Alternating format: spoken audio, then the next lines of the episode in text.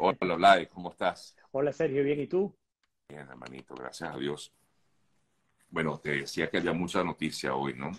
Sin este, duda alguna. Eh, varias informaciones, pero no sé, yo creo que podemos, podemos comenzar con eh, este importante análisis que podamos hacer o que puedas hacer, Vladimir, en torno a lo que estaría realmente ocurriendo en el seno del régimen venezolano.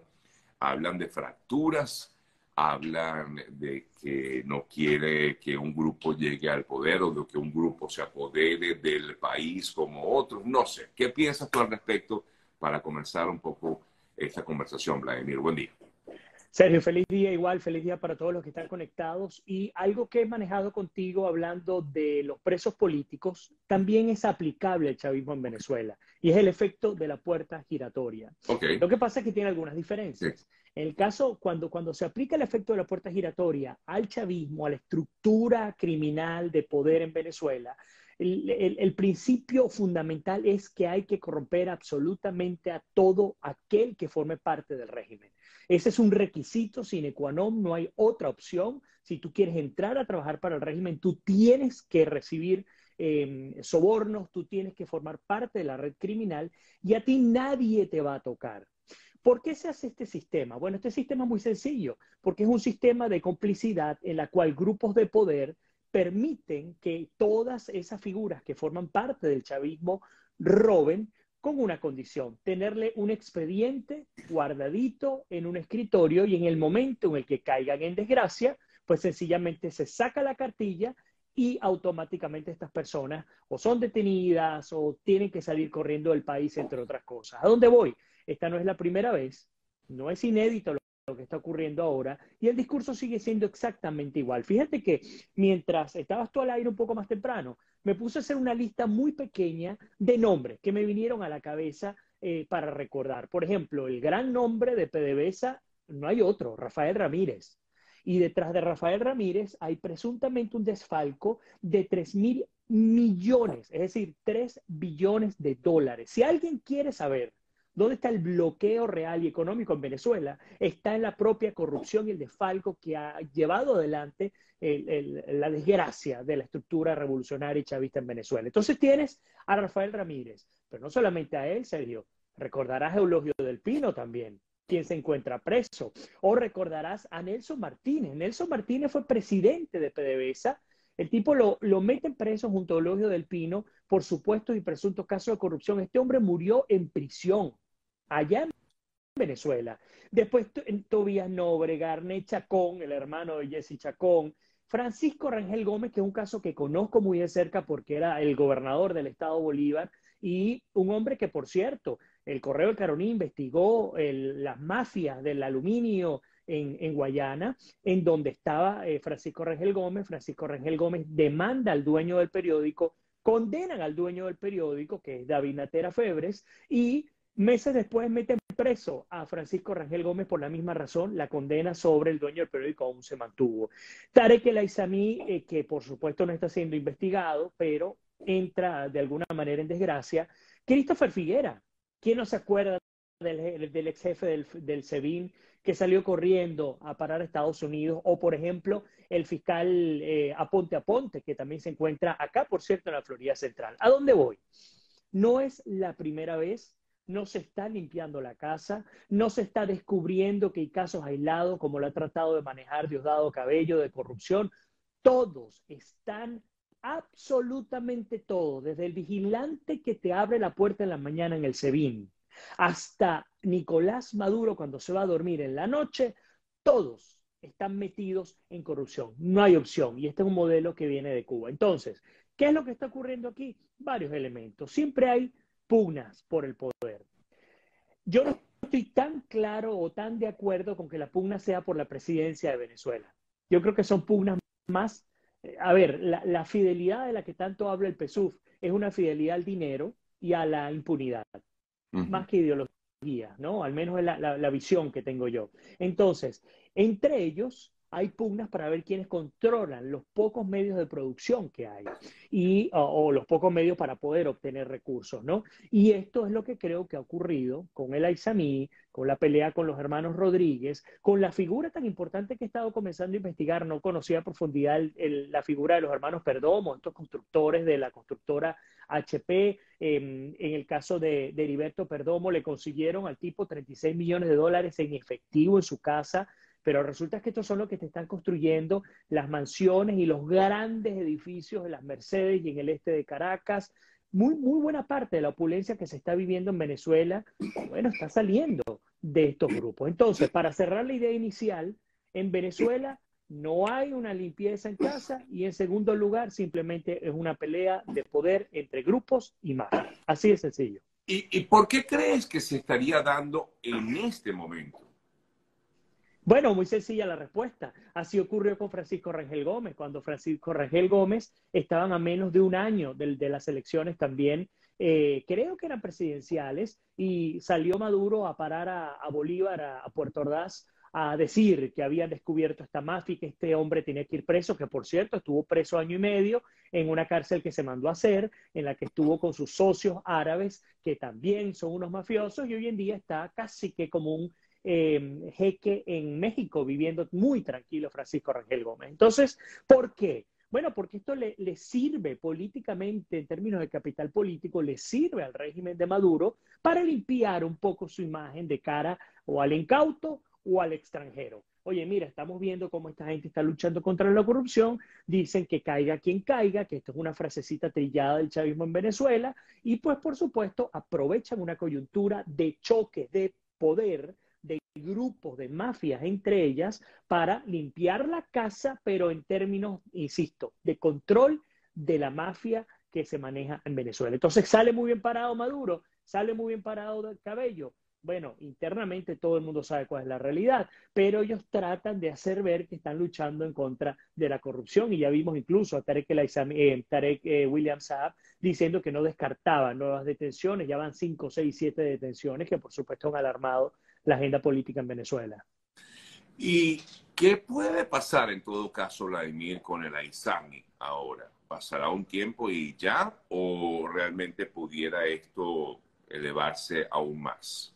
Bueno, hay varios escenarios. Podemos recordar lo que ocurrió con Jesse Chacón. Arne Chacón, su hermano, él era presidente del Banco Industrial de Venezuela y, él, y, recuerdo incluso haberlo visto personalmente cargando pacas de dinero, eso fue, bueno, una denuncia hace muchos años atrás. Eh, en el caso de Ernest Chacón, entra en desgracia con el chavismo, se, supuestamente se descubre lo que él estaba haciendo y Jesse Chacón se retiró. Él se retiró Jesse Chacón no pagó los platos rotos del hermano y por retirarse se quedó tranquilo. Esto ha ocurrido con varios líderes chavistas de Venezuela. Hay otro escenario. Otro escenario es que la escalada sea tan fuerte y que los choques de poder sean tan fuertes que terminen llevando a un El Aizami a un juicio y una posible cárcel. Yo no estoy tan seguro porque el Aizami es una figura demasiado fuerte dentro del chavismo en Venezuela. Yo veo un, un El Aizami al nivel de, Rafael Ramírez. Por lo tanto, yo creo que si no se da la primera, que sería me retiro, me repliego y espero a que amainen las aguas, o la tercera opción, que es sencillamente me voy y comienzo a soltar lo que pueda decir para poder comprar una especie de indulto eh, en el país donde me vaya a ir. Y, una, y esa versión que supuestamente habla de un posible canje, de porque Tarek Aizami tiene un una orden también de captura por parte de Estados, Estados Unidos. ¿Mm? Así es, es una versión fuerte. Una, una posible una, una, que existe esa versión, que la he leído por allí, que en teoría habría un canje de él por la figura de Alex Saab, que está aquí en Estados Unidos detenido. Sí, lo que se dice, eh, a ver, y estos son rumores, aquí estamos especulando totalmente. sí, y, quiero, exacto, y quiero dejar eso muy, claro con aquellos que están conectados. Por cierto, les agradezco que veo que hay muchísimos comentarios, vale la pena también eh, tenerlos acá incorporados. Lo que dice Sergio es muy cierto. Hay versiones de políticos acá en Estados Unidos que dicen, mira, Alex Saab, están viendo la manera de llegar a ese intercambio y mandarlo a Venezuela. Y por supuesto, cuando tú comparas a un Alex Saab con un Tarek El Aizami, un Tarek El Aizami vale mucho más. Entonces, en términos prácticos, eh, pudiera ser sumamente interesante extraditar una figura como el, como aunque Venezuela no tiene convenio de extradición bajo el chavismo con Estados Unidos. Así que legalmente, si fuéramos a la legalidad, no habría manera de extraditar a un hombre como el Aizami. Em, y así que el canje sería muy difícil. Ahora, ¿que se puede aplicar? Claro que sí, porque en Venezuela se aplica lo que sea. Yo no estoy tan seguro de que ellos vayan a soltar la figura de, Alex Saab, em, perdón, de, sí, de Alex Saab, al menos no en este momento. Yo no creo que suelten en, Venezuela, que suelten aún el Aizami. Insisto, hay muchos secretos que maneja este hombre, a menos que lo suelten como doble agente, que eso lo hacen muy frecuentemente, yo no creo que vayan a sacrificar una, ficha como la de él. Además, alrededor de toda esa gente, de Eduardo Cabello, de la Isamí, de absolutamente todos, hay mafias eh, tan corruptas como, por ejemplo, la del propio Nicolás Maduro, que sus propios sobrinos son narcotraficantes. Así que ¿Qué vamos a esperar? Hombres que estuvieron detenidos, que estuvieron condenados aquí a casi 18 años y el peor escándalo de cara a Venezuela que ocurrió bajo la administración del presidente Biden fue soltar justamente e intercambiar estos narcosobrinos, por cierto, por funcionarios de Citgo que incluso miembros eh, honorables de la industria petrolera de hace 15, 20 años atrás ponen en duda la honorabilidad de estos individuos que fueron liberados y que fueron enviados a Estados Unidos. En conclusión, Vladimir, más allá de las detenciones que pueda haber, eh, y aunque no sabemos realmente qué va a pasar con estas personas que ya han sido detenidas, eh, que han ocupado importantes cargos en, Venezuela, cargos muy importantes, aparte, por supuesto, del ministro, en este caso de la ISAMI, eh, de otros importantes cargos. ¿Hasta dónde crees que pueda llegar como tal esta investigación en Venezuela? Hasta dónde han llegado todas. los pesos pesados si llegan a ser detenidos, van a ser detenidos con, condiciones de privilegio y por un muy corto plazo, con, un fin efectista de cara a un tema político electorero. Más nada, ni siquiera electoral, electorero, para limpiarle la cara al régimen. Aquellos que tienen medio rango o bajo rango, así ganen todos los millones de dólares que han ganado, eso sí se van a podrir en la cárcel. Y eso es lo que, lo que hemos visto nosotros. Los rangos medios y bajos del chavismo que están en esa cúpula y en esa mafia terminan siempre quedando indefinidamente en la cárcel. Los grandes no los tocan realmente, echa cabeza, más allá de Eulogio del Pino, echa cabeza. ¿Cuántos de los grandes están hoy en día detenidos, condenados, sentenciados y que tienen años pagando cárcel? Prácticamente ninguno. Y es la realidad. Así que esto es parte de un show. Vayan otra vez, vayan a los registros vayan, coloquen mafia, los que les interesa investigar un poco más sobre este tema, vayan a YouTube y coloquen la mafia del aluminio, la mafia del hierro en el Estado Bolívar, de la industria pesada, y van a ver el discurso de Maduro, el discurso de Cabello, exactamente igual al de hoy. Como si estuviera repitiendo el discurso, solo cambiando el nombre a la figura.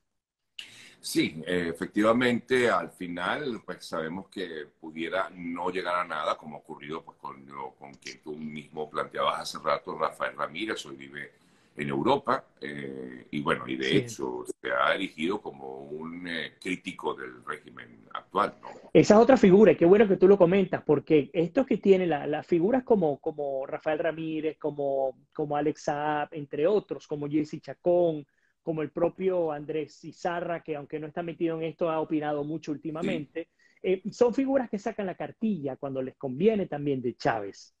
Comienzan a decir, es que yo era fiel al comandante Chávez y bueno, Maduro se desvió, Maduro se fue hacia otro lugar, Maduro esto, Maduro lo otro, también para tratar de limpiarse la cara. Así que sí, esto va a seguir ocurriendo y créanme, créanme, esto es cíclico, así como si son cíclicas las elecciones, es cíclico este proceso también de supuesta depuración de figuras que son clave en el, en el PSV. Y a mí me da mucha risa, serio, porque ayer veía en la noche declaraciones de Diosdado Cabello, quien es el segundo vicepresidente del, del, el primer vicepresidente del PSUV, y em, me daba mucha risa porque lo escuchaba diciendo que él le pedía a las bases del PSUV que son el corazón del partido, cosa que es otra mentira más, eh, que denuncien, que digan cuando vean hechos de corrupción. Mira, ¿cuánta gente no se han llevado por el medio? Inclusive no han matado, asesinado dentro del Partido Socialista Unido de Venezuela simplemente por arriesgarse a denunciar a un concejal. Yo no te estoy hablando de un ministro.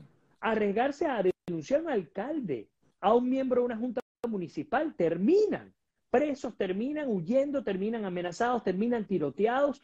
Y eso es lo que ocurre. Entonces es una gran mentira el que, el que hoy en día escuchemos una nueva, por una nueva oportunidad, por una nueva oportunidad a un cabello hablando como habla, otra vez parte de un discurso desgastado. No sé quién se lo cree. Y le pregunto a ustedes, ¿ustedes se creen realmente el discurso de Maduro y de Cabello? Es una pregunta interesante, a ver si alguien de pronto dice, sí, yo creo que ahora están cambiando, están limpiando la casa.